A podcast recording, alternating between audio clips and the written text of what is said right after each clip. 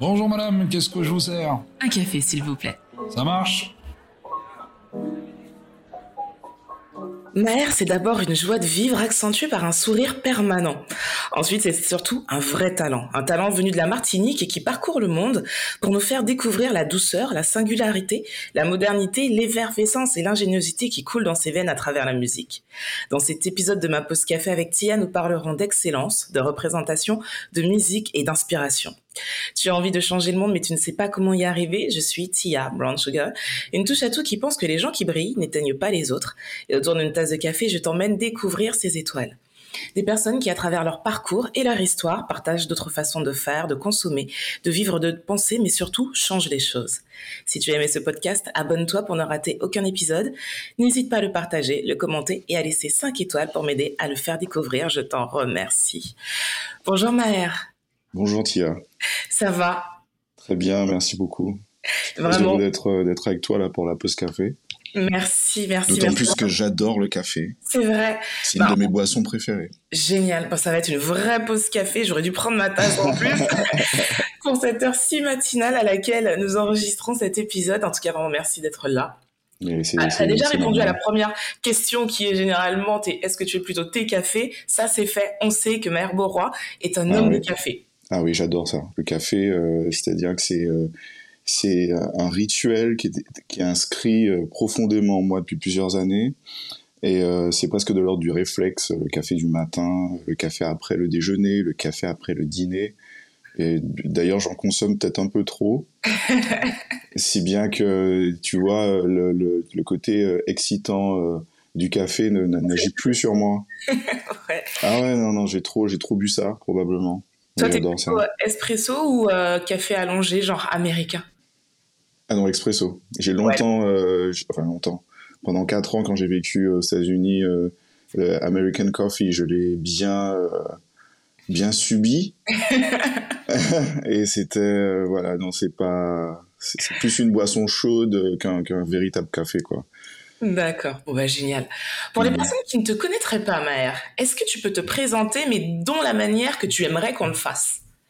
Oh, euh, je- alors je m'appelle Maher Beauroy, je suis euh, euh, un musicien martiniquais, j'ai 35 ans, je suis un papa comblé et je suis amoureux de, je, je suis amoureux de la fusion et de la transversalité euh, en tout genre, surtout dans ma musique, dans mon travail, j'aime beaucoup mélanger les genres et J'aime beaucoup communiquer avec les autres artistes. Et enfin, je suis un musicien de, scène. Je suis quelqu'un qui agit beaucoup sur l'instant. Probablement euh, que ça c'est lié à, ma nature. Je suis tr- très émotif, euh, ce qui est aussi un handicap, plus qu'une qualité. Tu trouves? Pour un, pour musicien, j'aurais pensé que c'est le contraire. C'est marrant ça. Ah oui, oui, oui, oui, pour, pour, la, pour, la, l'art, oui, c'est sûr que être euh, un petit peu à fleur de peau, ça peut servir, effectivement. Et euh, c'est pour, pourquoi j'aime, j'aime être sur scène et j'aime, j'aime jouer live. Je préfère le, live au studio, par exemple, qui a tendance à, à me crisper, à me, à me tendre. Je pourrais pas t'expliquer pourquoi. Je, je- je crois que ça vient probablement du fait qu'il n'y a pas de public en studio et qu'en fait c'est une énergie euh, l'énergie du studio, c'est une énergie que tu dois trouver en toi-même. C'est pas quelque chose qui, c'est pas un flux comme ça qui qui circule dans l'espace avec un public ou avec d'autres musiciens, parce que même quand tu es en studio avec d'autres musiciens, chacun est, est un petit peu dans sa dans sa zone avec son casque, un petit peu coupé des autres. C'est pas la même chose et je préfère de loin euh, de loin euh, la scène quoi. Ensuite, euh, être émotif dans la vie, ça m'a davantage attiré, pas des ennuis, mais Ça m'a- ouais, ça m'a mis dans des, dans des situations plutôt inconfortables, des situations que j'ai regrettées très vite après, parce que je suis euh, émotif, j'ai beaucoup de mal à, à- à masquer ce que je ressens. Euh, voilà, donc qui dit émotif dit aussi dans le mauvais sens. hein. Ça peut être aussi dans, l'énervement, dans euh, voilà, le fait de, maîtriser ses nerfs. euh, je, peux être très exubérant des fois aussi. Ça, c'est un peu plus drôle. C'est la partie drôle de l'émotion, mais bon, voilà, j'essaye de, travailler sur ça, de prendre plus de recul, euh, essayer de, d'agir avec plus de, de, philosophie et de pondération, on va dire. Mais t'as pas peur justement que si tu arrives à canaliser cette sensibilité que tu as, ça impacte ta musique qui a besoin de ta sensibilité? Euh, J'ai pas, je crois pas parce que j'arrive à compartimenter. Ok. J'arrive par exemple à être en fait, j'ai eu un parcours ces, ces, dernières années un peu particulier parce que j'étais euh, j'ai vécu une, séparation qui a été assez difficile euh, avec la mère de mon fils et du coup euh, j'ai pour la première fois été au contact de, thérapeutes pour euh, un petit peu évacuer certaines choses, comprendre, décrypter ce qui m'était arrivé, ce qui était en train de m'arriver, ce que j'avais peut-être fait de mal, enfin voilà, décrypter. J'ai trouvé ça passionnant. C'est un cheminement qui est très long. J'ai mis, mis une, pause à, cette, euh, à cette entreprise de thérapie, tu vois. Mais du coup, autant dans, ce, dans, dans, cette, dans cette thérapie, j'essaie de prendre sur, euh, de comprendre qu'il faut euh, ne, pas être systématiquement dans l'instant, de, de, penser différemment, de, de, parler bien, de choisir ses, mots, de, de ne pas faire de procès, d'attention, d'attendre, euh, de ne pas en vouloir à la terre entière. Euh, et ça, ça n'a pas impacté ma, musique. Je, ce truc était très ciblé dans ma tête, c'était très clair qu'il fallait que je règle ça pour ma vie intime, pour ma vie privée. Et aujourd'hui, euh, non, j'arrive un peu plus d'ailleurs dans ma musique à lâcher prise. Tu vois, c'est beaucoup mieux aujourd'hui. J'assume davantage qui je suis artistiquement. Je vais vers les choses qui me plaisent vraiment. Je suis euh, tu vois, je suis bien, je suis relax, euh, je, je, dirais même soulagé de, ouais. par rapport à ce que je fais aujourd'hui. Je suis dans, ma, dans une zone euh, qui en fait est, une, est, est inconnue, mais en même temps je sais que c'est celle-là que je veux depuis longtemps. Et ce sera l'objet de mon, de mon prochain projet là, que je, sur lequel je suis en train de bosser. Je On en parlera tout à l'heure. Ouais, ça, ça va faire sourire plus d'une personne, je suis sûr. En tout cas, c'est super intéressant ce que tu dis déjà parce que c'est vrai que, alors on vient tous les deux de la Martinique et parler d'accompagnement euh, au niveau euh, ben, intellectuel, ça on sait, mais au niveau plutôt mindset, se faire accompagner, surtout au niveau des hommes, c'est quelque chose qu'on n'entend quasiment pas aux Antilles. Et je trouve ça super intéressant que toi tu dises, que tu viennes en disant, bah, à un moment de ma vie, j'en ai eu besoin et ça m'a fait du bien et j'ai aimé ce cheminement-là. Et, euh, et, je trouve qu'on n'en parle pas assez. Donc déjà, merci de le mettre sur la table. Et souvent, euh, souvent, je dis pas tout le temps parce que mmh. c'est pas une généralité, mais souvent, quand on fait ce genre d'accompagnement, il en ressort que bah, c'est plus profond que l'instant présent ce que l'on vit et que des fois ça remonte à, au passé, mmh. ça remonte à ça remonte à l'enfance. Toi, t'étais quel genre de petit garçon? Est-ce que t'étais plutôt euh, timide, extraverti? C'était qui Maher euh, tout petit? J'étais un garçon euh, très obéissant. Et tu, mais tu vois, c'est une, je suis toujours très ému quand je repense à cette partie de ma vie, euh, parce que je me rends compte en fait, plus le temps passe, qu'il y a beaucoup de choses qui ont été ancrées à ce moment-là. Mais ma relation avec mes parents, à quel point ils peuvent représenter beaucoup de choses pour moi, aujourd'hui, tu vois, à 35 ans, je, maintenant que je suis papa, je, sais euh, à quel point un, enfant désiré, puisque j'ai, mon fils, j'ai eu la chance de, le désirer très très fort avec sa maman. Euh, et, moi, j'ai été désiré aussi par mes parents, ma sœur aussi, quelques années plus tard. Du coup, je comprends l'état d'esprit d'un parent qui est omniprésent, qui veut parfois maladroitement être tout le temps présent. Euh, et en fait, je le comprends un petit peu plus aujourd'hui. Je, refais le film de plein de parties de ma vie quand je, quand je repense à mon père, qui, pour qui, en fait, à l'époque, euh, j'avais un respect immense. Je, je, le craignais presque, en fait. J'étais, il était très autoritaire, très. Il était pas très. Il était strict, mais il était sévère, on va dire.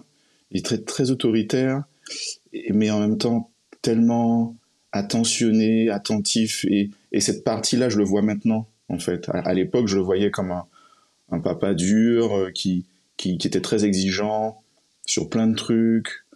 pour qui, enfin des trucs pour lesquels pour moi il n'y avait pas beaucoup de, ça n'a pas beaucoup de sens d'être aussi sévère à l'époque, tu vois, quand j'avais 15 ans, je me disais mais à quoi ça sert? Pourquoi pourquoi ça peut, pourquoi c'est pénible comme ça à chaque fois? Et aujourd'hui, tu vois, euh, je, je, comprends quoi.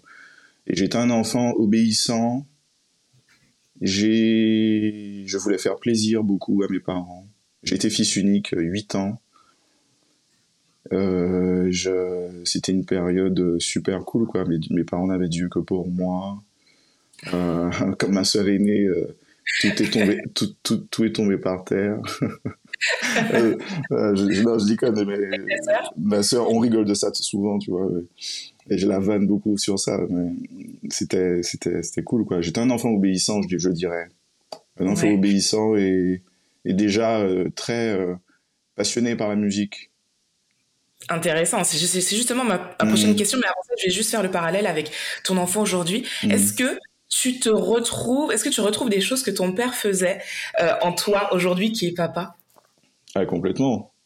Et c'est ça qui est marrant quand même. Ouais, ouais, ouais, ouais. Alors j'ai fait le tri parce que il y a tout né. Et c'est ça qui est cool en fait dans quand tu deviens parent, tu t'en rends compte, c'est une sorte de, de, de mécanisme comme ça de tri tu vois, tu te dis bon, euh, tu fais ta propre sauce en fait. Tu dis bon, ça c'était cool, j'ai bien aimé, je vais garder. Ça c'était pas terrible, je vais faire ça plus à plus avec ma propre vibe quoi. Et, et aujourd'hui, je revois des trucs, par exemple, je sais pas, je sais pas. Ah oui, j'ai un truc. c'est une expression en créole qui dit les hôpitaux qu'après on fait. Quand tu quand c'est petit, c'est difficile quoi. Et tu vois, par exemple, j'ai rigolé parce que mon fils s'appelle Sacha et euh, je lui dis, euh, il me dit, il monte sur la table basse de, de chez moi. donc je lui dis, ne, ne, monte pas sur la table, quoi. On fait pas ça. Il, il me regarde, je prends mon regard méchant. Euh, et je lui dis, tu descends. Il descend, et puis tout de suite après, je mets moi les pieds sur la table. Intéressant. Et, en fait, et, mais de manière très tranquille, hein. Franchement, je. Bah et puis au moment donné, je me suis dit, mais attends, ça n'a pas de sens. Tu viens de lui dire de pas monter sur la table.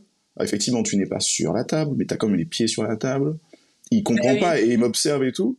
Et je repense à mon père qui me disait euh, ouais, mais en fait, euh, je suis ton père, donc euh, il faut que tu comprennes aussi que il y a des choses que j'ai le droit de faire et que toi, tu n'auras jamais le droit de faire chez moi. Donc et, ça et, et quand j'y repense, ça m'a fait sourire et et tu vois ça, je me suis dit, ben, je vais garder, j'aime bien. Tu sais, c'est Garder les pieds sur la table. Ouais, ouais, cet excès d'autorité que les parents ont un petit peu à tort et à travers, alors que tu sais que c'est pas juste. Et tu te dis, non, en fait, chacun son tour, tu vois. Vas-y, c'est ton, ton tour maintenant. Je sais pas. Excellent c'est un truc, je sais pas, c'est un truc de, j'ai envie de dire, c'est un truc de, noir, peut-être, je sais pas. Parce que j'en discute avec des amis euh, blancs euh, qui sont parents et qu'en fait, qui eux sont, sont vachement dans, pas l'équilibre, mais dans, dans, dans ce qui est équitable et juste, tu vois, ils essayent, ils sont beaucoup dans la communication et c'est super. Ils prennent le temps d'expliquer, même à des tout petits. Et en fait, ils s'imposent une règle euh, de, de, de, faire ce qu'ils qu'ils disent tu vois, de, ne pas faire ce qu'ils interdisent à leurs enfants, tu vois. Alors je fais une généralité, je parle des blancs, des noirs, c'est con de dire ça. Mais disons que dans, dans, dans mon entourage, tous mes potes antillais sont dans l'excès, quoi. Ils sont dans ce, dans ce truc, oui. Tu, tu, sais que c'est pas juste, mais tu le fais quand même et que tu dis, ben, c'est, voilà, quoi moi je Mais je comprends totalement, je comprends totalement ce que tu dis parce que pour avoir vécu en France et pour avoir vécu euh, en, Martinique, je comprends quand tu veux dire noir et blanc. Après, je pense que ouais, les termes sont peut-être pas les bons, mais c'est vrai que c'est un amalgame qui, est, grossier. Je pense qu'aux Antilles, c'est vrai que quand on regarde l'éducation antillaise, mais moi je me dis que c'est pas du tout une éducation, je dirais plutôt occidentale, tu vois. Je hmm. trouve qu'il y a vraiment une éducation dans la Caraïbe où il y a vraiment cette autorité parentale qui est accentuée ah pour vraiment montrer la distance qu'il doit y avoir. Par exemple, un truc tout bête, euh, aux Antilles, les enfants ne parlent pas pendant que les, les adultes parlent. C'est, en tout cas, moi, je me rappelle, ma mère me disait, tu vois pas qu'on est en train de parler, donc en gros, tais-toi. Alors que en, Occident, bah, les, les enfants rentrent dans la conversation normalement et ça choque personne. et les parents encouragent, en fait. Ouais, c'est ça. Ah, Donc après, moi je serais comme toi, David, de dire il n'y a pas de bon ou de mauvaise éducation, il n'y a pas de bonne ou de mauvaise éducation, c'est surtout des sensibilités. Mmh. Alors bien sûr, oui, il y a de mauvaises éducations dans, dans le sens qu'il y a des choses auxquelles je suis euh, profondément contre, mais c'est pas le sujet. Mais oui, effectivement, en fonction de l'endroit où on a grandi, la sensibilité sera totalement différente. Oui, oui, oui. Tout à fait. Quand on va éduquer nos enfants, ça c'est clair. Mhm. On reste toujours dans l'enfance. Enfin, en, tout, ton- en tout cas, j'espère n'avoir froissé personne en disant euh, ce que je viens de dire. Mais je pense que les Euh, gens ce que tu voulais dire. On parle plutôt d'éducation, voilà, ouais, ouais, ouais, bien sûr. Ouais, ouais, ouais, carrément. Justement, en restant dans l'enfance, quel est ton plus vieux souvenir lié à la musique, si tu t'en rappelles? Ah oui, bien sûr. Euh, ah, le plus vieux, euh, Ce truc où tu t'es dit, ah ça c'est cool quoi. le plus vieux, le plus vieux souvenir que j'ai, c'est euh, euh, bon, je, je dirais là que ce qui me vient en tête, c'est mon, je suis dans la voiture, une, une Peugeot, mon père avait une vieille voiture, enfin une vieille voiture. Non, à l'époque c'était très à la mode. Une petite, une petite Peugeot, euh, je sais plus c'est quel numéro de Peugeot ça. Une toute petite, elle était vert, vert kaki. Et, et, et en fait, je, on, est, on est sur la route. Euh, je suis, je suis, tu vois, je mets la tête entre les deux sièges. Et, euh, et il m'apprend une chanson. Il m'apprenait beaucoup de chansons. euh, il me faisait répéter des chansons. Donc il me disait, alors vas-y, je vais t'apprendre une chanson. Non, non, répète. Non, et on apprenait beaucoup de trucs comme ça. Et notamment une chanson qui était très drôle, euh, qui est pas très connue, mais qui, est en créole, qui s'appelle Si Maman et Madame Mao. Et en fait, rapidement, c'est très drôle. Et, et en fait, l'histoire, ça fait, la chanson, ça fait Si Maman et Madame Mao t'es canayé, moi ou dis moi qu'il est sous caille sauvé. Après, le mec dit, moi caille sauvé, maman, moi, qui t'es femme là descend en bas de l'eau. Puis qu'il trouvé d'autres femmes, qu'il jamais trouvé un d'autres mamans encore. Et on, chantait, il m'apprenait ça, ça c'est mon plus vieux truc, et je crois que c'est une- c'est l'une des premières chansons euh, comme ça qui me revient. Ou alors, j'ai d'autres trucs où je suis là à, à- à- bon, mes parents m'avaient acheté le vinyle de, de Tiken. Ouais. de Tiken? Et il chantait euh, Soleil. Soleil levé pour chauffer moi. Soleil levé caresser moi. Et on chantait, je chantais ça, j'adorais cette chanson. Pour moi, c'était Tiken, c'était euh, waouh, c'était une sorte d'enfant star. Ouais. C'était trop stylé. Je regardais les clips à la télé. Il avait, il doit être un peu plus vieux que moi, je pense, mais j'étais, franchement, j'étais battu. À la même époque, il y avait Jordi en France. Ouais, c'est vrai. Et, la méga. ah ouais, et, le- et en fait, c'était, tu sais, cette, troupe, il y avait, les- il y avait les enfants stars déjà et tout. Et euh, ouais, je me rappelle de ce truc-là. J'adorais cette chanson, Soleil. À partir de quel moment tu t'es dit, je veux être musicien, je veux être, je veux être Jordi À partir de quel moment? Ah, je me suis jamais dit ça, Tia. Mais j'étais sûr de moi en, en seconde. Quand je suis arrivé au lycée de Bellevue à Fort-de-France, j'étais euh, dans, dans, un, dans un lycée qui, qui, euh, qui faisait de la musique. Et là, à 15 ans, je me suis dit, non, c'est ça, c'est mon bail, ça. Ça, c'est mon truc. Je veux faire ça. Parce que j'étais euh, j'étais intéressé par rien d'autre à part la musique et les filles, quoi, au lycée. Et, et, et, et voilà, et j'a- et j'avais, c'était la musique, la musique tout le temps, j'écoutais plein de trucs, et, et, et, les, les filles. Et donc, Est-ce que tu sais voilà. Pardon, vas-y, continue. non, non, non, donc euh, du coup, euh, voilà, les filles et la musique, bon, les filles, c'est pas un métier. Donc, euh, et donc, euh, la musique, non, non plus, non. Plus sérieusement, j'étais, j'étais, euh, j'étais, à l'âge de 15 ans, c'était sûr. J'ai eu un moment au collège, je voulais devenir journaliste. À la télévision, je voulais présenter le journal à la télé. Je, trouvais- je trouvais ça trop stylé. Je me disais, waouh, je vais faire ça. Comme j'ai toujours beaucoup aimé parler, j'ai toujours été très bavard. Donc je me suis dit, ouais, non, mais ça c'est, ça c'est cool, ça. Les gars, ils sont trop bien sapés, ils sont trop beaux et tout. Et je voulais faire ça. J'ai voulu devenir faire du foot aussi. Mais bon, euh, je fais du foot. Le seul foot que je faisais, c'était à la cité. Donc, euh, bon, très rapidement, je me suis rendu compte que j'avais loupé quelque chose. Tu vois, j'allais jamais devenir euh, euh, Kylian Mbappé. Donc, j'ai abandonné ma, ma carrière de footballeur très, très jeune. Je me suis, je me suis, je me suis dit, euh, je me suis dit, non, c'est pas pour moi. Et puis voilà, à 15 ans, c'était sûr. À 15 ans, tu savais déjà vers quel style musical t'allais te diriger ou c'était juste la musique? Je kiffe profondément cet art, donc ça va être la musique, mais tu, tu savais pas encore dans quelle direction. À 15 ans, je faisais du, j'ai commencé le jazz à 15 ans. Non, je savais pas, je savais pas. Je savais pas dans quoi. mais, euh, le piano, c'est sûr, parce que le piano, ça a toujours été mon instrument, donc, euh, être pianiste, c'est sûr que je voulais faire ça. Après, être pianiste de jazz, peut-être que c'est venu un peu plus tard, pas très longtemps après, mais comme ça, non, mais la musique, c'est sûr, tu vois, j'ai euh, la, la, la, chanson, j'étais pas sûr non plus, j'étais pas aussi euh, confiant qu'aujourd'hui. Mais le piano, ouais, c'était ma seule certitude que j'allais devenir pianiste et donc musicien professionnel. Ok. Hmm. Donc, après être passé par le conservatoire Maurice Ravel à Paris, ainsi que par euh, l'université Sorbonne pour une licence de musique et de musicologie, mhm. tu pars aux États-Unis pour le American Dream, à Boston précisément, à Berkeley. Alors, pour ceux qui ne le savent pas, Berkeley, c'est une très grande école d'où sont sortis, entre autres, pour ne citer que euh, les moins connus, hein, Quincy Jones, Diana Krall, André Manoukian pour bah, les Français qui euh, ne sauraient pas de qui j'ai parlé juste avant, même si ça m'étonnerait. Pourquoi avoir fait le choix de cette école et comment on entre dans une école aussi prestigieuse? Euh, En fait, c'est c'est, je crois que c'est au lycée. Hein, mon père me parlait, parce qu'il était très investi, il, a toujours été très impliqué dans ce que je faisais. Et donc, il me dit, ouais, de, quoi, qu'est-ce que tu veux faire? Je veux de la musique et tout ça. Et il me parle, on, voit les, cursus, etc. Et puis il me dit, franchement, ce serait super que tu ailles à New York. Je dis, à New York? Ah ouais.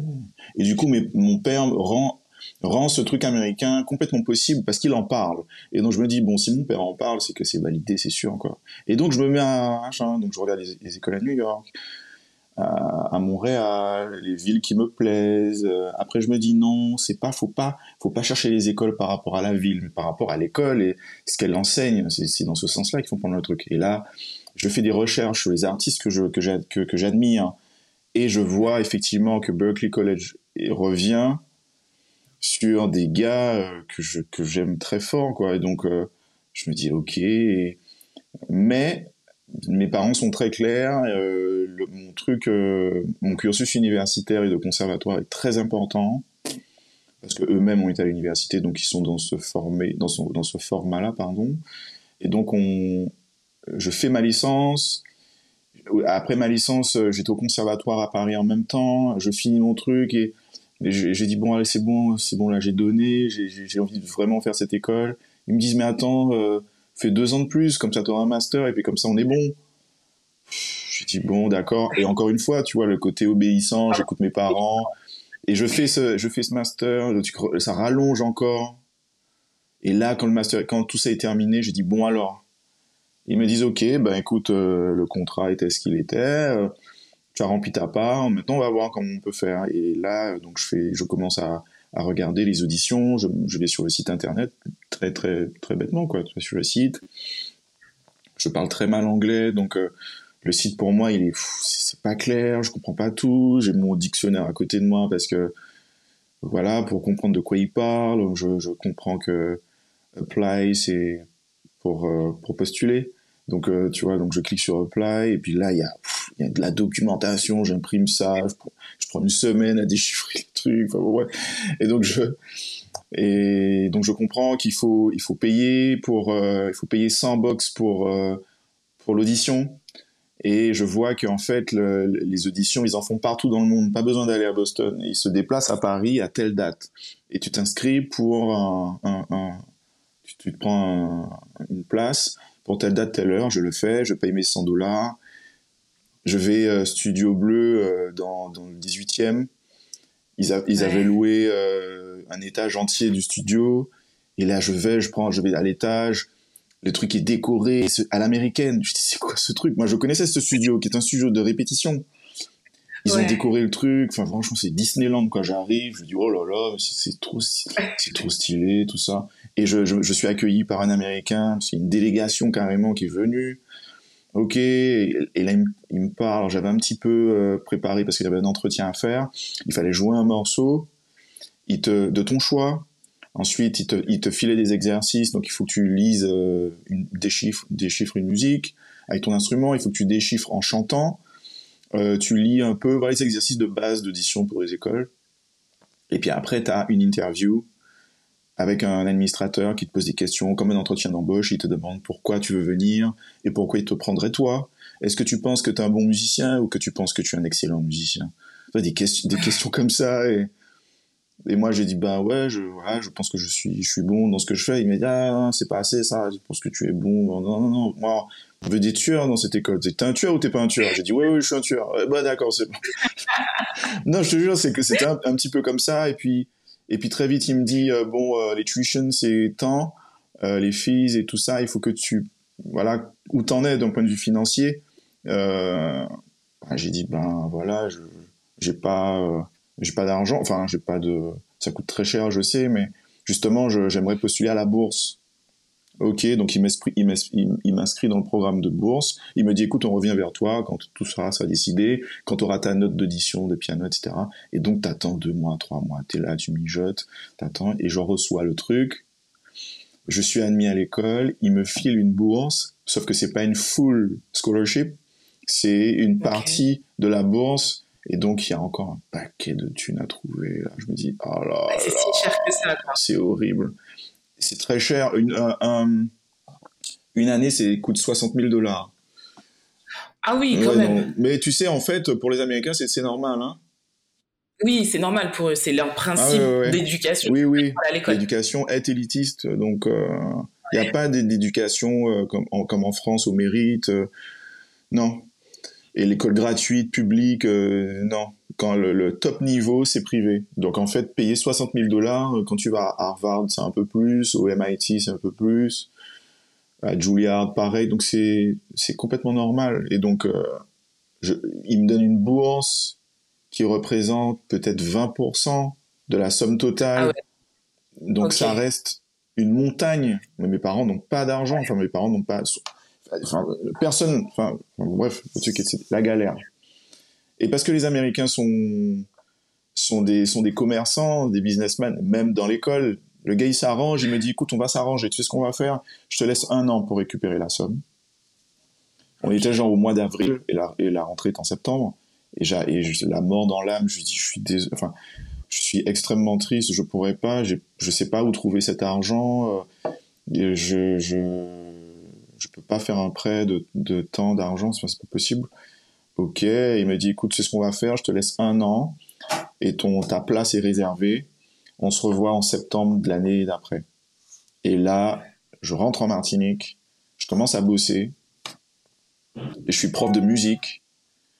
Je mets de l'argent de côté et là, je cherche des sponsors privés en Martinique et des trucs publics. Et là, je postule à toutes les bourses en Belgique, des bourses en France, et des, des, des, des, fonds privés qui viennent des euh, comment ça s'appelle euh, des sociétés de services euh, tu sais euh, Rotary Inner Wheel et tous ces trucs là donc je frappe à toutes les portes et j'arrive à réunir la somme et là je suis je suis je suis trop fier de moi, je suis un chat, je m'inscris et là, voilà, j'arrive là-bas. Mais en fait, le plus dur, tu vois, c'est ça a été de trouver l'argent. C'est pas d'être pris à l'école, parce que j'avais le niveau pour rentrer, c'était vraiment de payer. C'est ça l'enjeu, c'est de payer. Et ça a été pendant quatre ans l'angoisse en fait. Chaque année, ça finit, il faut retrouver l'argent pour payer l'année d'après. Mais bon, c'est formateur. Ça m'a appris plein de trucs. Et euh, c'était une sacrée expérience. Et vivre aux États-Unis, c'est un fantasme. Je rêvais de parler anglais. Quand je regardais, je regardais le top 10 de BET quand j'étais au collège, tous les midis. J'étais accro à ce truc. Je me disais, oh mon Dieu, qu'est-ce qu'ils sont forts, ils sont beaux, ces, noirs américains, purée. Je veux parler anglais comme eux. Et j'avais, tu sais, j'avais construit un imaginaire autour de ça. Et euh, quand je suis arrivé, euh, j'étais trop content. C'était trop cool. Est-ce que ton imaginaire a rejoint la réalité? Est-ce que ce que tu avais imaginé, c'était ce que tu vivais? Euh, Non, bah, les États-Unis, c'est vraiment un pays enfin je veux dire, comment te dire, c'est, euh, j'ai démystifié très rapidement ce truc. L'école était grandiose, c'était un kiff monstrueux. Le pays, les gens, hmm, j'étais pas déçu, mais je me suis dit en fait c'est des gens très normaux. C'est un pays qui a beaucoup de failles, c'est un pays qui a beaucoup de, de, de, problèmes non réglés. Il y a voilà, non, j'étais ouais, où tout est beau, tout est mignon, et en fait, t'as été confronté à la réalité de la ah vie. Oui, Ouais, ouais, carrément, ah, complètement, ouais. Complètement, une, une, une, une voilà, une, une, vie américaine qui est qui, qui peut booster parce qu'en fait, ils sont, ils sont extrêmement travailleurs, ils cumulent énormément de boulot, mais il n'y a aucune justice en fait. Leur société n'est pas. Alors aujourd'hui, il y a beaucoup de progrès, les, les, choses tendent à devenir de plus en plus équitables, mais il y a quand même énormément de disparités. L'esprit communautaire, enfin, je suis pas contre hein, la communauté du tout, mais je veux dire les les, les communautés, euh, tu vois, sont sont très euh, sont très fermées, elles sont très, elles vivent, elles s'interpénètrent pas beaucoup quoi. Les Af ah oui, les, Afro-Américains à l'école c'était très très flagrant. Les Afro-Américains ils sont entre eux, les Latinos sont entre eux, les, les Asiatiques entre eux. Alors bon, ils se font pas la gueule, hein. ils se ils, se tapent pas dessus, mais ils, ils, se captent pas pour autant. Et c'est comme ça, tu vois, c'est un truc de ouais, c'est puis c'est aussi la guerre quoi, à celui qui va y arriver. Et, puis c'est aussi euh, la porte ouverte du coup à plein de choses euh, qui sont pas toujours agréables. Il y a des gens qui sont, tu vois, ça développe l'arrivisme aussi. Les gens, ils, veulent arriver à tout prix. Ils sont prêts à te marcher sur la tête pour arriver. Tu vois, il y a aussi cet état d'esprit qui, alors je, il n'y a pas de généralité. Les Américains sont très cool et très sympas, mais il y en a, tu sens qu'ils n'ont pas le temps avec toi ils n'ont pas, le temps. Donc, euh, ils vont. Justement, quand tu, toi, tu, tu vis cette expérience, mais moi, ce qui m'intéresserait de savoir, c'est tu viens quand même d'une petite mmh. île, perdue au milieu de nulle part, mmh. tu vois comment on arrive, justement, comment toi t'arrives à faire ta place dans une école aussi prestigieuse, entourée de toutes ces personnes qui ont aussi faim que toi, voire plus, et qui sont prêts à tout. Comment t'as réussi à, à, faire ta, ta place, à te dire, OK, je mérite d'être là et je vais tout faire pour réussir? Euh... Ah, je, je, sais, c'était une très bonne question. Je me suis jamais posé la question. Mais en fait, non, c'est parce que sans doute à travers leur regard. C'est-à-dire que quand tu arrives, tu un peu, un peu penaud, tu sais pas trop, tu es hésitant, tu parles pas bien la langue, c'est pas fluide, c'est pas fluide du tout. Es... Donc, tu communiques pas beaucoup parce qu'en fait, t'es pas à l'aise avec la langue et c'est une, une vraie barrière au départ. Donc, ton seul langage, c'est la musique. Dans une école de musique, évidemment. C'est, ça va de soi. Et donc, je joue, et en fait, je joue, euh, comme j'ai l'habitude, euh, tu avec tout mon cœur, euh, j'y mets vraiment des, des choses, euh, voilà, enfin, je suis martiniquais, donc j'y mets des, il y, a une, vibe, il y a une manière de jouer, une manière d'être, il y a un truc qui est caribéen, qui est, ouais, pas seulement noir, qui est caribéen, donc il y a tout le flow qui va avec, la manière d'être, de parler, de se comporter, de jouer de ta musique, le groove, les trucs, et en fait, les gens euh, et je, dis ça très, très simplement, hein, je ne me prends pas la tête du tout, mais j'ai remarqué, les gens étaient là, ils se disaient Waouh, mais tu viens d'où en fait? T'es es français? T'es français, t'es noir. Et puis les Américains sont. À part Tony Parker, tu vois, les, des Français noirs, ou Omar Sy qui a fait des films euh, aux États-Unis, tu vois, ils sont, ils sont un peu largués. Donc ils disent, euh, euh, j'ai dit, ben ouais, mais je viens de Martinique surtout, euh, je suis caribéen. Ah ok, t'es caribéen, ah cool. Et en fait, ils aimaient la vibe et, je jouais des trucs qu'ils savaient pas jouer. Des trucs, euh, des trucs de musiciens, je pense dans des trucs trop techniques, mais il y a des choses qu'ils ressentaient pas et en fait, ils, étaient fans quoi, ils me disaient, ouais, putain, c'est cool, j'adore ton flow, mec, quand tu joues, c'est super cool. Et tout ça, et, là, je rencontre un, un prof qui est, qui guadeloupéen, qui s'appelle Jacques Schwarzbart, qui me conforte dans l'idée de, de vraiment être vraiment euh, qui je suis, quoi, dans, dans ma manière de jouer, d'assumer vraiment cette part en moi qui est d'être un noir des Antilles. Donc, joue.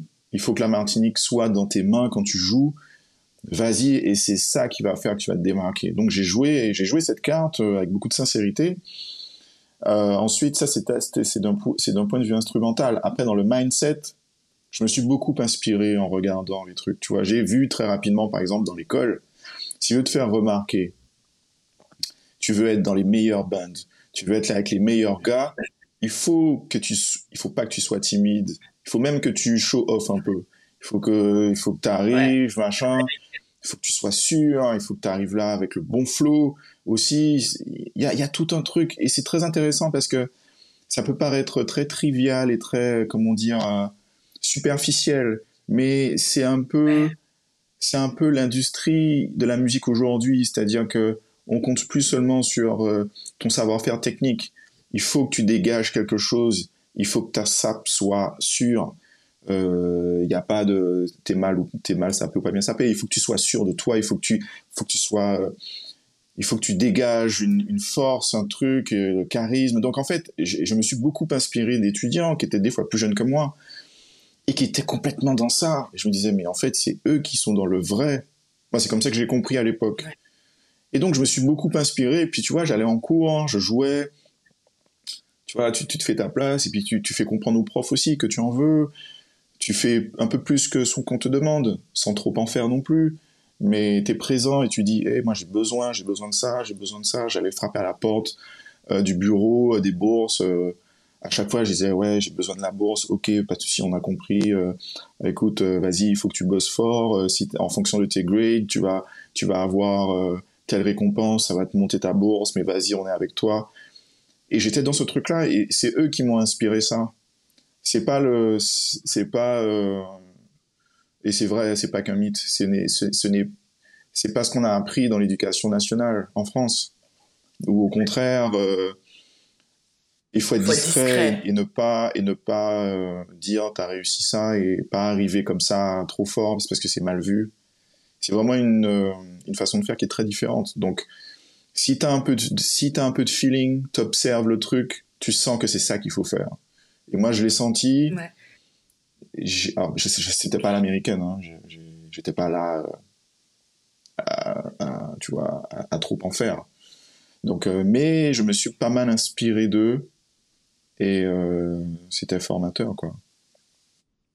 Mais c'est super intéressant ce que tu dis. Et tu vois, moi, j'irai plus loin parce que c'est vrai que tu l'as, tu l'as recentré sur la musique. Mais moi, je pense que c'est, une attitude qui, finalement, aujourd'hui, tu vois, d'avoir, de, de développer son charisme euh, au-delà de ses compétences, c'est quelque chose que l'on voit partout. Par exemple, tu arrives dans une salle et euh, on parle de marketing, par exemple. Tu arrives dans une salle pour une réunion entre la personne qui va arriver et la personne tu vois que, que, tu sens qui est un peu intimidée qui euh, qui arrive euh, la tête baissée avec euh, son attaché caisse sous la main et la personne qui va arriver en mode ok j'arrive je, je maîtrise le sujet et en même temps je vais montrer que je suis là quoi bah la personne vers qui on ira plus spontanément c'est celle qui a plus de confiance qui a plus de mmh. confiance en elle et qui le mmh. montre qui ah, dégage quelque chose donc je pense que c'est important de se dire que finalement la capacité, c'est hyper important dans ce qu'on fait, mais il y a aussi l'attitude qu'on dégage qui fera que les gens viendront ou pas vers nous. Donc je pense que ça, c'est universel, en fait, peu importe le domaine dans lequel on excelle.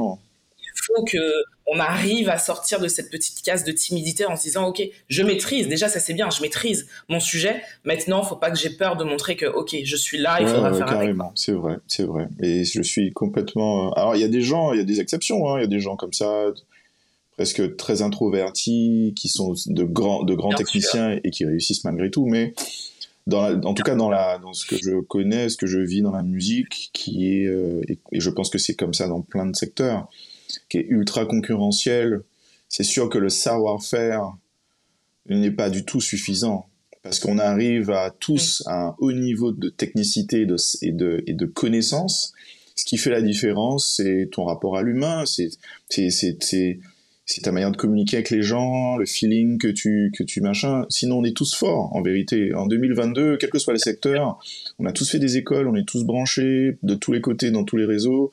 On s'informe, on se perfectionne, on se fait des masterclass. Euh, il y a des masterclass de tous les côtés maintenant dans tous les secteurs. Donc, on, on, on est tous très forts. Le truc qui fait la différence, moi aujourd'hui, c'est euh, pourquoi je vais taper toi et pas un autre. C'est ce que tu m'as c'est la vibe que tu m'as donnée quand on s'est rencontrés. Et, et, voilà, donc en fait, euh, l'école, euh, l'école à la française est top parce qu'elle est gratuite, elle est publique et elle met beaucoup de substance dans ta tête. Donc les connaissances sont de grande qualité, les pédagogues sont très forts. Après, dans l'attitude euh, face aux autres, c'est sûr que voilà, on, on peut, on peut, pro, on peut progresser sur ça, hein, carrément. Ouais. Alors, on l'a dit, hein, le niveau de, de l'école à Boston, à Berkeley, était mmh. incroyable. Moi, ce qui m'intéresserait de savoir, parce que là, je vais faire le lien entre deux trucs que mmh. tu nous as dit. es jeune à Berkeley. Comment on fait quand justement on à l'âge on est on arrive dans une école à l'âge où on est censé être en mode bah c'est la fête je me découvre euh, il y a mmh. les femmes tu nous en as parlé comment on fait focus pendant quatre ans en se disant ouais j'ai envie de faire la fête. Il y a, il y a les américaines et les autres femmes qui sont là sont quand même euh, hyper attirantes. Comment on fait pour rester focus sur l'objectif premier? Euh, l'argent. Euh, parce qu'en fait, l'argent parce que, alors, enfin oui, il faut, il faut que j'explique rapidement pour pas que, pour pas que je, je sois mal compris. L'argent dans le sens où je voulais tellement aller là de tout mon cœur, c'était tellement important pour moi. J'ai vu tous les efforts que mes parents ont pu faire, tous les efforts que moi je faisais pour avoir de bonnes notes, pour garder ma bourse, pour l'augmenter. J'avais pas, je, je, me suis octroyé aucun, aucun, euh, comment on dit ça, aucune fantaisie. Je n'étais là ouais. que pour ma musique. J'ai passé quatre années à ne, à ne voir personne enfin, quand je dis à ne voir personne, j'exagère, mais j'avais pas spécialement d'amis, par exemple. J'allais à l'école, je faisais mon piano, je travaillais des heures pendant des dans des practice rooms, euh, pendant des heures d'affilée. Après, j'allais manger, je retournais. Pendant des heures, j'allais à mes classes. Je retournais dans les practice rooms, je rentrais chez moi. J'ai fait ça tous les jours, les dimanches, les jours off, les days off, les jours fériés, les vacances. le seul moment où je prenais un, une pause, c'était quand je rentrais en Martinique pour un petit séjour et tout ça. Là, là tu vois, j'étais avec mes parents, je revoyais des potes euh, et des potesses. Et, mais c'était tout quoi. C'était les c'était les petites parenthèses que j'avais. Et je n'avais euh, de, de temps et d'énergie que pour ma musique, vraiment. Et c'était le fait, et c'était ce truc de du prix de l'école. Je me dis, t'as pas le temps de rater aucun examen, aucune classe, arriver en retard. Moi qui suis un éternel en retard, j'ai un grand problème avec la ponctualité, comme tu as pu le remarquer ce matin. je, je, j'étais à l'heure. J'ai, j'ai, jamais raté une classe. J'étais toujours à l'heure parce que pour moi c'était le moins de dollars que je que, le, le, moins de retard c'est un dollar par la fenêtre que je jetais et je me disais t'as pas le droit il y a des gens qui rêveraient d'être à ta place et, qui voilà quoi. Donc c'était ça. C'était quatre années aux États-Unis. J'ai fait quelques house parties, c'était cool. J'ai rencontré des gens cool, mais il n'y a, a, pas de pas d'excès. Mais euh, j'aime beaucoup J'aime beaucoup ce que tu dis parce que tu vois, les gens qui vont nous écouter, peut-être quelqu'un là en ce moment est en train de vivre quelque chose semblable à toi et tu sais, il y a cette dualité entre ouais, mais j'ai envie de profiter de la vie parce que justement le temps, ben, une fois qu'il est passé, il est passé. Mais je crois que c'est important justement à un moment de se dire, ok, oui, effectivement, le temps passe, mais justement, de ce temps-là, qu'est-ce qui est précieux aujourd'hui pour toi? Qu'est-ce qui est important? Et qu'est-ce qui va définir euh, dans les années à venir qui tu seras? Est-ce que c'est d'aller dans cette soirée et de peut-être être fatigué demain et de ne pas passer ton examen? Ou est-ce que c'est de se dire, OK, cette soirée, je l'ai ratée, mais il y aura tellement plus de soirées après quand j'aurai réussi ce que j'ai à faire maintenant? Donc, ça peut être difficile, surtout quand on est en train de se construire, mais de se dire, OK, c'est quoi qui est vraiment important ouais. aujourd'hui? Et je pense que les gens ont besoin de l'entendre pour se dire, c'est pas faux. Ouais, la soirée, elle est passée, mais demain, il y aura de meilleures soirées et je serai la personne que j'avais ouais, envie ouais, carrément. Alors, pour recontextualiser le truc, moi, quand j'arrive à Berkeley, j'ai 27 ans aussi. J'ai pas 19 ans. Ouais. Et, et c'était, en fait, vas-y, quand les, les, les étoiles sont alignées c'est parce que je me suis dit, à un moment donné, je me suis dit, mais c'était le moment, il fallait que tu y ailles. Heureusement que tu as écouté tes parents, que tu as fait le cursus que tu as fait. Parce que quand j'étais à, à Paname et que j'étais au conservatoire et à la fac, ah, aïe, aïe. Ah, c'était pas la même. c'était, c'était, c'était, c'était quelque chose. C'était une période où euh, je suis pas allé à tous mes cours. J'ai bien fait la fête avec les avec les potes de la fac, les potes antillais, c'était c'était une super période. Moi, j'ai adoré la fac et j'avais pas le même sérieux qu'à 27 ans. Quand je suis arrivé à Paris, j'étais à la ouais, de 19 ans à 24 ans, 25 ans, hein, c'était c'était ouais, c'était pompé up hein, comme on disait à l'époque. Et euh, quand j'arrive à 27 ans, je connais la valeur de l'argent, j'ai fait la fête et je suis en classe avec des gars qui sont beaucoup plus jeunes que moi qui eux sont post-bac quand j'arrive en première année à Berkeley, ouais. les mecs, ils ont 18 ans, 19 ans, moi j'en ai 27. Quand les gars, ils me disaient, euh, ouais, non, non, non, viens, on va boire un coup. Euh, euh, non, non, non, non, c'est bon, j'ai donné. Donc en fait, il y a ça aussi, il y a aussi mon, ma maturité euh, du moment. Après, quand t'as 19 ans et que t'es aux États-Unis, j'imagine que les tentations sont fortes et que tu as envie de découvrir plein de trucs. Mais moi, du coup, c'était, pas le cas à ce niveau-là. Alors, tu obtiens à Berkeley euh, la récompense Performance Division Piano mmh. Award, qui prouve le talentueux euh, artiste que tu es. C'est vrai que là, tu en as parlé justement, tu, tu, nous as un peu dit, mais je voudrais que tu nous dises concrètement, c'était quoi une journée? Parce qu'en fait, quand on t'écoute, alors moi, j'ai eu la chance de t'écouter plusieurs fois, ça a l'air tellement simple quand tu joues au piano. ça, a l'air hyper simple, ça a l'air mmh. hyper fluide, mais c'est moyenne combien d'heures de travail pour réussir à avoir cette ah, award. L'award, en fait, l'award, c'était euh, ça, récompense euh, un semestre. Euh, chaque professeur d'instrument, chaque professeur d'instrument, en fonction de ta spécialité, moi j'étais dans, dans une spécialité performance, chaque professeur d'instrument fait une liste de ses meilleurs élèves. Et donc décerne aux plus méritants une, un award un award qui rentre dans ton portfolio et qui et qui alimente euh, et qui et qui comment on dit ça qui motive éventuellement euh, ton désir par exemple d'avoir plus d'argent sur une bourse par exemple. Donc ça rentre dans ton portfolio dans ton truc. Et euh, ben en fait comment tu as ce truc là ben bon, déjà c'est très subjectif hein, c'est le prof qui décide un tel un tel. Bien sûr. Et à Berkeley, moi, j'ai jamais, euh, j'ai jamais autant travaillé mon instrument de toute ma vie que ces quatre années-là, parce qu'en fait, j'avais que ça à faire toute la journée. Donc, par jour, je faisais au moins tous les jours, au moins 8 heures euh, d'instrument par jour. Mais c'est parce que et puis ah t'es, conditionné. En fait, t'es dans un truc où tu fais que ça. Donc, je faisais peut-être 4 heures le matin, euh, ton emploi du temps, tu le fais un petit peu comme tu veux, en fonction des classes. Tu, tu, voilà, si tu veux travailler plus en début de semaine, plus en milieu de semaine, si tu veux avoir des, des classes plutôt au milieu de journée, ou très tôt le matin, ou très tard le soir, si tu fais ta sauce, c'est toi qui décides. Et moi, j'étais plutôt travailler mon piano de 8h à 10h. Mes premiers cours étaient à partir de 10h15, 10h30. Et je refaisais mon piano de, euh, oui, de 16h à 20h ou de 18h à 22h, tu vois. Et je faisais au moins 8 heures de piano par jour, tous les jours, parfois plus de 8 heures, tous les jours pendant 4 ans. Après, avant ça, enfin voilà, donc quand tu, quand tu pratiques ton instrument, tu arrives à un niveau, tu vois, euh, technique euh, qui peut être plutôt, plutôt cool. Et puis ton professeur, il voit que tu es motivé, et puis il te dit, ouais, c'était super, et puis tu fais partie des meilleurs, et puis tu as ton award, quoi. Euh... Génial. Mais c'est quand même oui, travail, oui, C'est parce que tu sais, des fois, se dit, euh, ouais, ça, c'est justement, ça a l'air simple, mais on ne sait pas la, charge de travail que ça a été en amont pour arriver à cette simplicité, hmm. à rendre l'art simple et si beau, tu vois. Tu Martinique.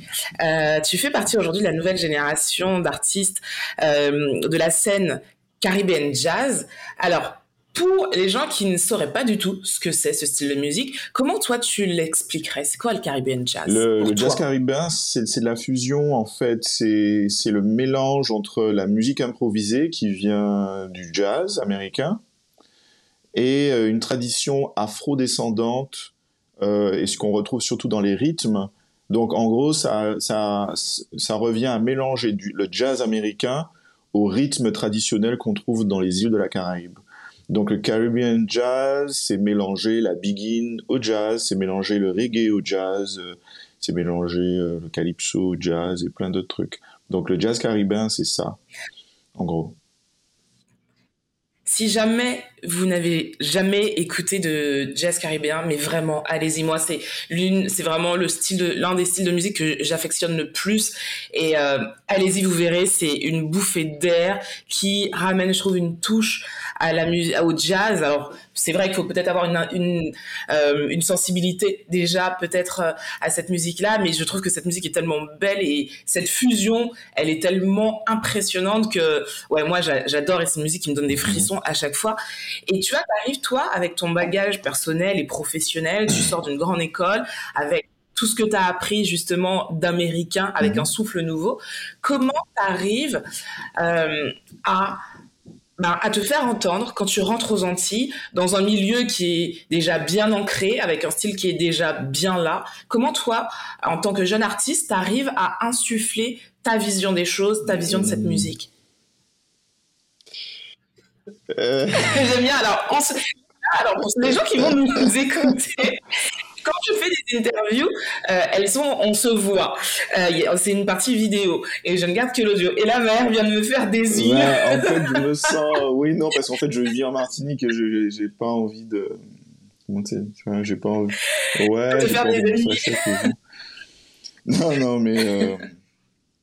Je me pose pas trop euh, cette question-là. Je, je fais juste, tu vois. Après, je joue pas beaucoup en Martinique. Euh, mon réseau professionnel est surtout basé à Paris. Je dirais que à Paris. J'aimerais bien que ça soit un petit peu plus large, mais on y travaille avec les gens qui bossent avec moi. Euh, du coup, euh, peut-être que je suis un peu à part. Peut-être que je suis un peu à part de tous les musiciens basés au pays. Peut-être que je suis un peu à part. Moi, je suis surtout là, pas parce que oui, j'aime la Martinique évidemment, c'est là que je me sens le mieux. Mais je suis en Martinique surtout pour mon enfant, en fait. Et c'est quand j'ai rencontré sa maman, on s'est on s'est euh, on s'est installé plus ou oui, on s'est installé en Martinique. Euh, on a eu notre fils. Quand il est né, hum, enfin, c'était impensable pour moi que je parte. Et même après notre notre séparation, c'était impensable pour moi que je ne vois pas mon fils tout tous les jours, c'est pas possible parce qu'il faut alterner les gardes, mais que, que, que je sois pas là euh, quand il grandit, quoi. Et donc je me suis dit, bon, je serai, euh, c'est un choix de vie et pas de carrière, donc je serai là. Euh, je suis pas là par choix euh, artistique, je suis là par, par choix familial, et ce qui fait que je me sens un peu à part parce que je joue pas beaucoup, j'ai j'ai mes musiciens un peu fétiches à qui je joue très souvent, à qui je partage la même vision. Euh, mais euh, Paris me manque beaucoup. Paris me manque beaucoup, euh, les États-Unis aussi, parce que le, le les, les, rencontres sont vraiment, sont vraiment nombreuses. Il y, a, il y a un vivier de musiciens, évidemment, qui est énorme à Paris. Et donc, voilà, ça me manque beaucoup, quoi. Les musiciens en Martinique sont très talentueux très talentueux. Je dis pas, je dis pas le contraire. Très fort, très talentueux. Mais en fait, euh, je ne me retrouve pas toujours dans la vision qu'ils ont de la musique et dans cette manière qu'ils ont très souvent à beaucoup compartimenter les, les. Je, je citerai personne, mais en gros, c'est la conclusion que je me fais. Il y a beaucoup de, de trucs, il y a beaucoup de, il y a des grands murs entre les styles. Et comme c'est ce que j'adore, casser les murs, c'est très dur de les casser en Martinique. Les gens ont beaucoup peur de faire un pas de côté pour ne soi-disant pas perdre un public. Je sais pas. Alors que, alors qu'en fait, je pense que les gens, euh, faut pas les, faut pas les sous-estimer. Les gens, euh, ils savent, euh, ils, ils, demandent qu'une chose, c'est à découvrir des trucs.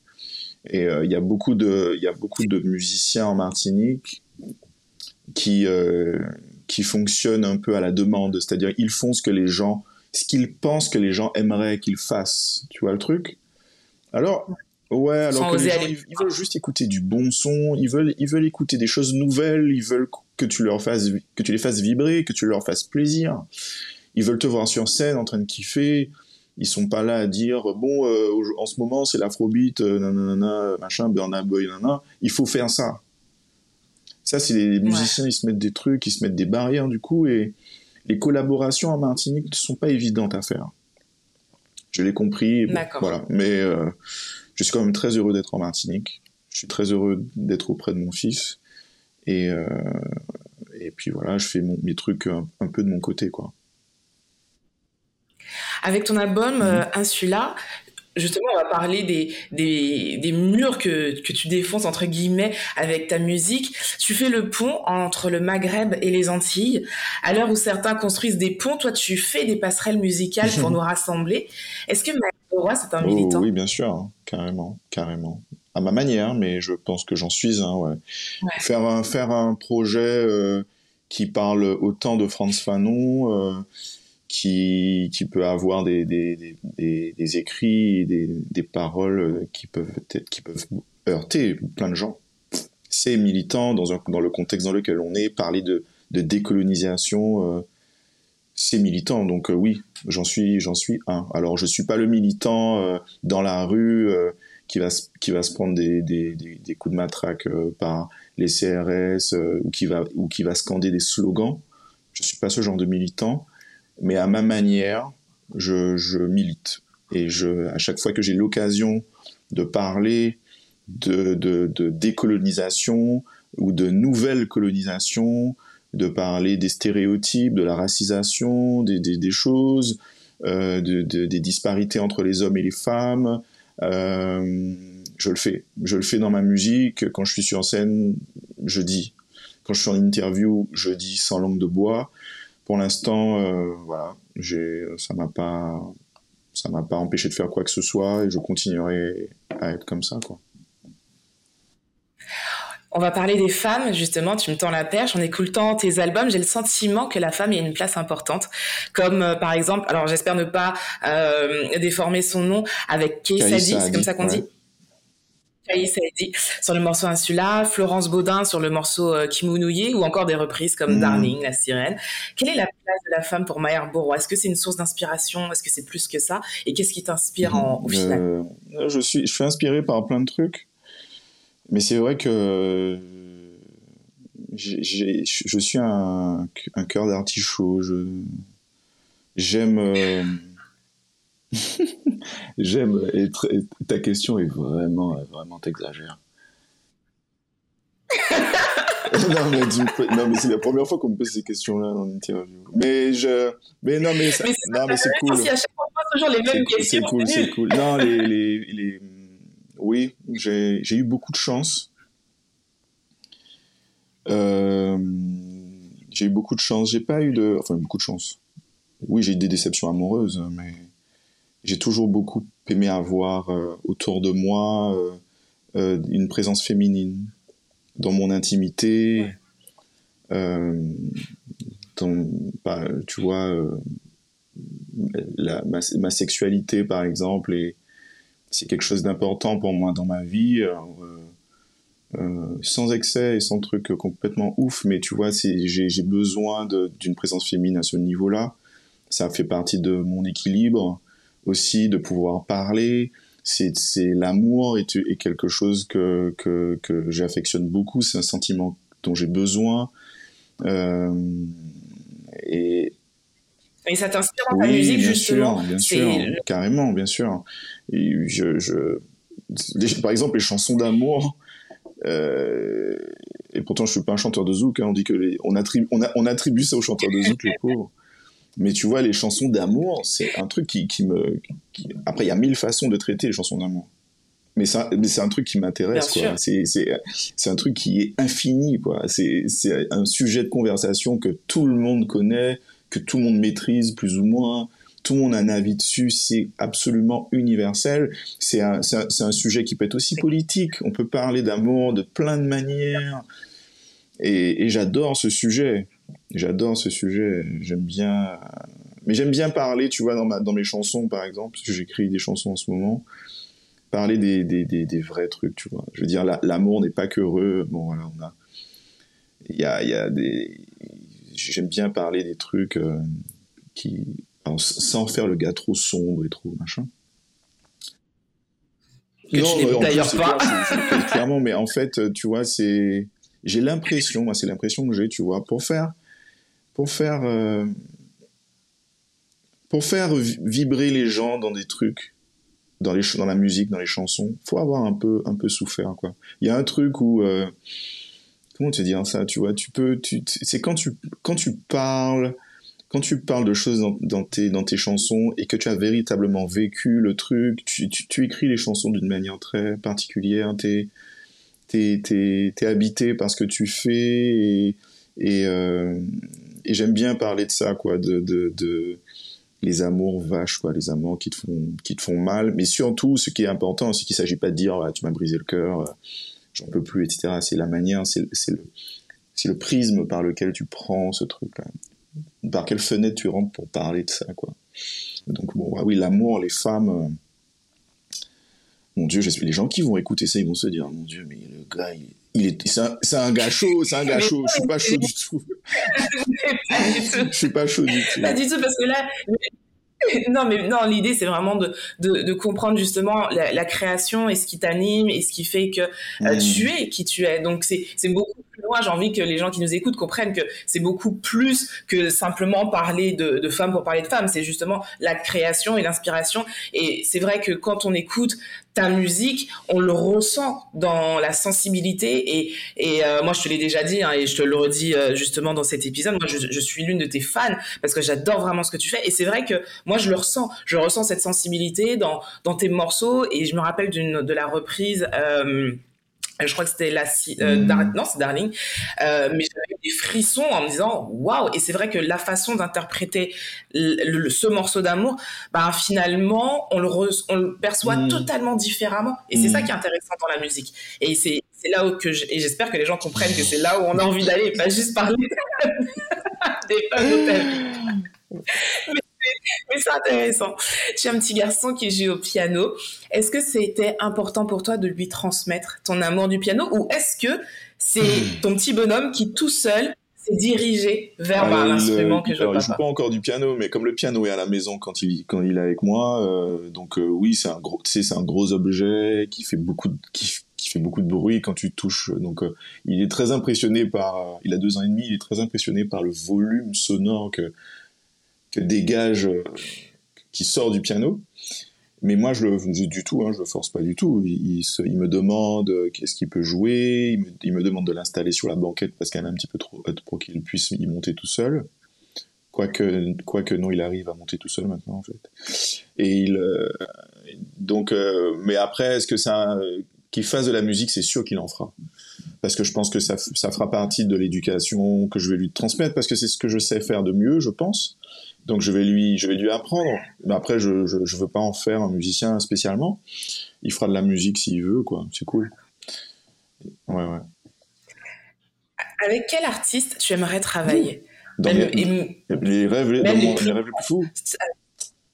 Ouais, c'est ça. Je dirais Bruno Mars. Waouh, ah, j'imagine trop.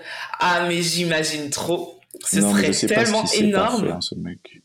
Ça aurait été lui ou, Chris Brown. Ah non, mais peu importe ce qu'il sait faire ou pas faire, mais la fusion des deux mondes, ça ah aurait été énorme. putain, j'ai saigné, j'ai saigné ces, ces, ces, albums. Je te jure, je, ah, les connais pas. Ah, c'est la base. j'adore, ouais, j'adore le, j'adore le feeling, j'adore sa voix, j'aime. Euh, tu l'as vu en concert? Hmm? Comment? Non, non, pas encore. Tu l'as vu en concert? Vas-y, j'ai eu de la chance de le voir au Stade de France si un, peu, un jour tu peux le voir il est trop fort, tu vois. Tout ce qu'il a, ses chansons, euh, la voix, la danse, le, ses idées, ses, les arrangements, les, les prods, comment elles sont faites, les, il y a tout, c'est béton armé. Chris Brown, j'adore parce qu'il est, le mec, il est dans le game encore, il est, le mec, il sait tout faire, quoi. Il, il, sait tout faire. Chris Brown aussi, il est très fort.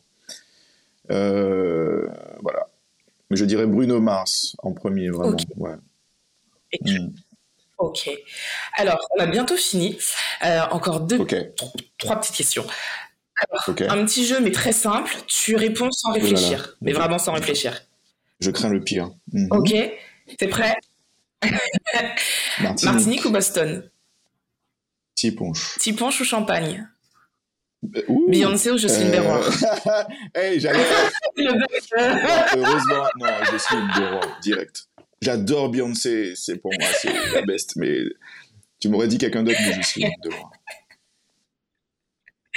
Ok, ah oui, mais il y a quand même eu. J'avais dégagé là, heureusement que j'ai attendu que tu finisses la question. Booba ou Tupac? Ah. Booba ou Tupac? Tupac. Hmm. Là, là, je corse un peu. C'est la dernière. Mmh. Zouk ou jazz?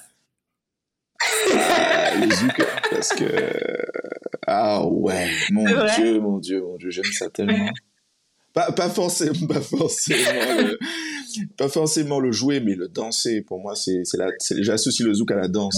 Et voilà, je, la danse, le zouk, ouais, c'est, ça représente, tu vois, ça fait, c'est un peu, euh, ça ça me, ça replonge plein de souvenirs, tu vois, le ouais. C'est là où tu conclus, c'est là où t'attends la, la, fille, tu, tu l'attends pendant, tu l'attends toute la soirée, t'attends même la soirée, t'attends qu'elle arrive dans le plan, t'attends machin, et quand t'as quand t'as l'opportunité, il y a des gars qui font la queue pour danser avec elle, et puis elle t'accorde un petit moment, et puis tu te rends compte qu'en fait, elle aussi, elle est en train de t'attendre, et, tu danses, tu fais une, deux, trois, quatre, cinq chansons, t'en peux plus, t'es en sueur, euh, front contre front. Ah non, mais c'est trop de souvenirs. Hein. Donc de loin le zouk, mais euh, en termes de en, danse, je dirais.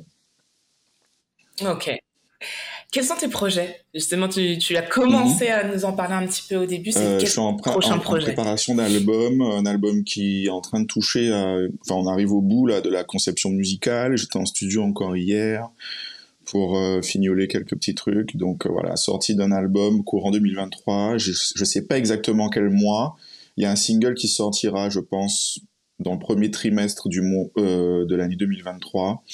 C'est un projet qui, ce sera que de la chanson. Je fais mon chanteur.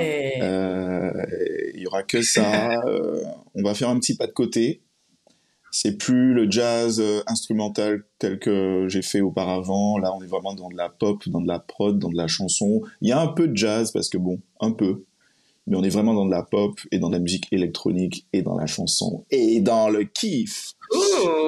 Ah ouais, ouais, ouais, j'ai hâte de te faire écouter ça et que tu me, que tu me fasses un retour. j'ai hâte. Ouais, ça va être cool. J'ai vraiment, j'ai vraiment hâte. Les chansons sont trop belles. Je dis ça, mais bon, je suis très, très content du résultat. J'étais en studio hier, on a écouté ça défonce, j'adore. J'ai une super équipe, je bosse avec Mike Ibrahim, qui est un auteur-compositeur euh, euh, qui, est, formidable, euh, qui, est très talentueux. Il est aussi vidéaste, il est aussi photographe il m'accompagne sur ce projet. On a écrit les chansons ensemble.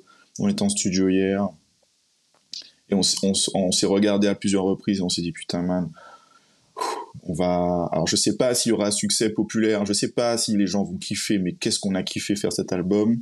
Et on va kiffer le jouer sur scène. Et voilà j'ai hâte de partager ça avec tout le monde. Et puis voilà pour euh, une, expérience supplémentaire euh, une fusion supplémentaire une autre facette de moi aussi parce que j'aime chanter. J'étais en train de j'étais en train d'écouter le truc hier j'étais en train de me dire oh, putain il y a des il y a des trucs qui donnent trop envie de danser je me dis je me dis je dis, je dis, t'imagines, je fais des, je fais des et tout. Non, après, je me suis, je, là, là, là, après, je suis allé, je suis allé un peu trop loin. Je me dis, vas-y, calme-toi, calme-toi. j'étais dans la chambre, j'étais dans ma chambre d'hôtel devant le miroir, j'étais en train de faire des pas et tout. J'étais à fond, j'étais à fond. Je me suis dit, ouais, qu'est-ce que Bruno aurait fait à ma place? Et là, j'étais en train de faire des pas et tout. Je me suis dit, ouais, putain, t'imagines l'attaque, les coups d'épaule, pas, petits trucs, les petites glissades sur les côtés et tout. Je me suis dit, ah là, après, bon. Excellent. il faudrait que je prenne des et des et des cours de danse. Mais bon, je. J'étais en train de, gros délire tout seul hier dans la chambre d'hôtel. Euh, mais en tout cas, je suis très enthousiaste. Je suis très enthousiaste. Si les gens mhm. veulent te joindre, te féliciter pour ce que tu fais, pour ta musique, ou juste envoyer un message d'encouragement ou te contacter pour des projets, on fait comment numéro direct. Euh, non, bah sur Instagram, hein, euh, Instagram, euh, Facebook, je suis plus trop bon chez Facebook, mais Facebook aussi. Si si si les gens sont plus plus Facebook, mais surtout Insta. Maher Borois, M-A-H-E-R-B-E-A-U-R-Y. c'est comme, c'est mon nom, Ouais, c'est mon Insta. Je suis très réactif, euh, j'aime bien. Voilà, les gens sont toujours très gentils avec moi. Et d'ailleurs, je remercie tous les, toutes les personnes qui me qui big up à chaque fois, qui, qui m'encouragent, qui me félicitent, qui me poussent à, à faire, à faire, à faire, à faire encore et encore. Et voilà, merci à tout le monde de, de me donner euh, très sincèrement euh, cet amour-là. Enfin, tu vois, c'est un, c'est un mot qui est, qui est devenu un peu désuet. Les gens n'y croient plus trop. L'amour, tu sais, il y a une espèce de truc où c'est devenu très romantique, très poétique, un peu, euh, tu vois. Mais en fait, on en a besoin. tu sais, c'est des concepts, c'est des concepts essentiels pour qu'on vive ensemble. Et, on vit des moments tellement troublés, toutes, les conneries qu'on voit à la télé, les guerres, les trucs vraiment, de la, bienveillance, de, l'amour, de l'écoute, savoir écouter les autres et être encourageant sans voilà, être bienveillant et, faire le bien autour de soi, c'est extrêmement important. Et je pense que c'est la, c'est la clé pour qu'on aille tous mieux, et d'un point de vue humain, et d'un point de vue écologique, et, à tous les niveaux quoi. Il faut il faut l'amour c'est important. Et je je remercie euh, les gens qui qui, qui me supportent euh, tous les jours dont tu fais partie euh, Tia. Merci de, de, de m'avoir invité à parler un petit peu avec toi ce matin voilà je, je, te suis reconnaissant vraiment et puis à toutes les personnes aussi qui qui, qui m'accompagnent quoi si on ne devait retenir qu'une chose de toi, de ton expérience ou un message que tu as envie de faire passer, ce serait lequel? Euh, c'est important de, d'aimer, d'aimer, comme je disais, mais de, de rêver. De rêver, de, de, se rêver autrement, meilleur, le plus que possible, mais surtout s'entraîner, cultiver notre capacité à se projeter et à rêver. Rêver, même si on peut se dire, oh non, mais là, j'étais en train tout à l'heure de, de parler de Bruno Mars, je, je dansais hier, mais oui, mais, oui, mais c'est possible en fait. Tu veux un truc, il faut, il faut le, rêve. Le rêve est au, est, au, est au commencement de tout, selon moi, de toutes les grandes réussites. À un moment donné, ces personnes qui ont eu de grandes réussites et qu'on admire ont rêvé. Euh, les personnes qui, on parle de réussite de gens très connus, mais des gens, les lambda, qui, qui ont réussi, qui ont leur victoire dans leur vie perso, ils ont rêvé, ils ont réussi. Et en fait, euh, j'invite tout le monde à continuer à rêver, c'est très important. Il faut, il faut se projeter, se rêver euh, meilleur, se rêver en train de progresser. Et voilà, donc je dirais ça, l'amour et le rêve. Merci Tia. Merci Mère pour... Euh, c'était super. Merci à vous de nous écouter. Votre épisode est maintenant terminé. N'oubliez pas qu'il est disponible également sur YouTube. Je vous dis à la semaine prochaine et comme d'habitude, prenez soin de vous, prenez soin des gens que vous aimez et à très vite.